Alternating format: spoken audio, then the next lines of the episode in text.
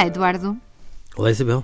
Uma das minhas netas uh, mais velhas veio ter comigo e disse: Avó, tenho uma má notícia. A má notícia é que continuo a não gostar de passas, por isso vou ter que fazer 12 desejos com choca-pique. Começada para ela. Exatamente. Perante isso, obviamente que a mãe e o pai não tiveram argumentos para dizer nada de abusos. exatamente. Come lá um chacapico por cada desejo em vez de passas. Mas eu depois comecei com isto, a pensar nos meus próprios desejos para o ano novo e tropecei num, num artigo que falava da experiência de reverência, da experiência de espanto, eh, e que dizia que hum, a capacidade de nos espantarmos todos os dias ou de reverenciarmos qualquer coisa todos os dias era bom para tudo. Sabe como são aqueles estudos? Fazia bem, uh, desinflamava as articulações, tornava o nosso espírito mais crítico e por aí adiante. E, portanto, eu achei que este era o tema de que nós devíamos falar daqui do, deste desejo. Será que devíamos desejar mesmo isto? Que em 2019 fôssemos capazes de todos os dias sentir esta mistura de respeito, medo e admiração por qualquer coisa?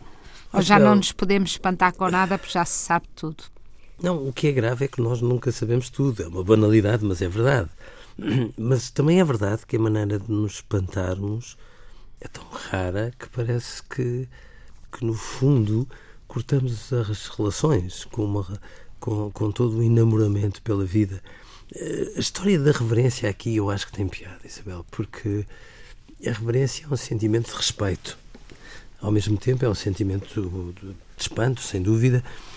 Eu, eu não acho que tenha a ver com medo, curiosamente. Eu sinto que a reverência tem qualquer coisa que nos obriga a sentirmos-nos pequeninos naquele momento. É, é perante um impacto que tem qualquer coisa de mágico.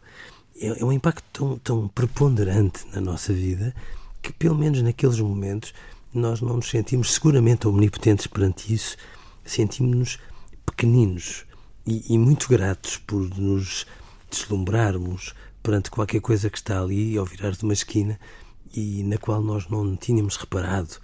Eh, as crianças espantam-se com uma frequência muito maior não é porque sejam mais curiosas do que nós, é porque dão mais oportunidades à curiosidade do que talvez nós acabemos por dar. Eduardo, há um poeta, o Yeats, que, que diz esta frase que eu acho que é isto: é o mundo está cheio de coisas mágicas, pacientemente à espera que os nossos sentidos se tornem mais apurados. Eu gostei disto e achei que, que de facto as coisas estão lá e, e nós se calhar uh, se calhar não, não, não, olhamos nem as sentimos e se calhar devíamos passear mais na natureza, se calhar devíamos olhar para as nossas crianças sem ser tão a correr uh, e um, coisas muito pequeninas no, no dia a dia, mas que de facto faz a diferença. Se nós acharmos que estamos aqui a repetir tudo e que já não há nada de novo e que no fundo também já somos tão, tão importantes que não há. É que há aqui uma, um sentimento ao mesmo tempo de humildade e de, de, de admiração que, que torna tudo diferente. Por isso eu, eu queria muito isto para, para 2019, para mim. Eu também acho que, que, que era muito bom que todos tivéssemos isso, porque esta capacidade de nos espantarmos que, que acontece quando nós estamos em dias bons, estamos, estamos de bem com a vida, não acontece por acaso. E, portanto, se nós procurarmos mais o espanto, procuramos a reconciliação com a vida, que faz com que em cada dia eh, nós possamos ter um, um novo ano, que é uma coisa magnífica. Então, bom ano. Ainda, bom ano ainda vamos gravar o da manhã, portanto, ainda vamos deixar bom ano mesmo no dia. Vá-se preparando para esta reverência.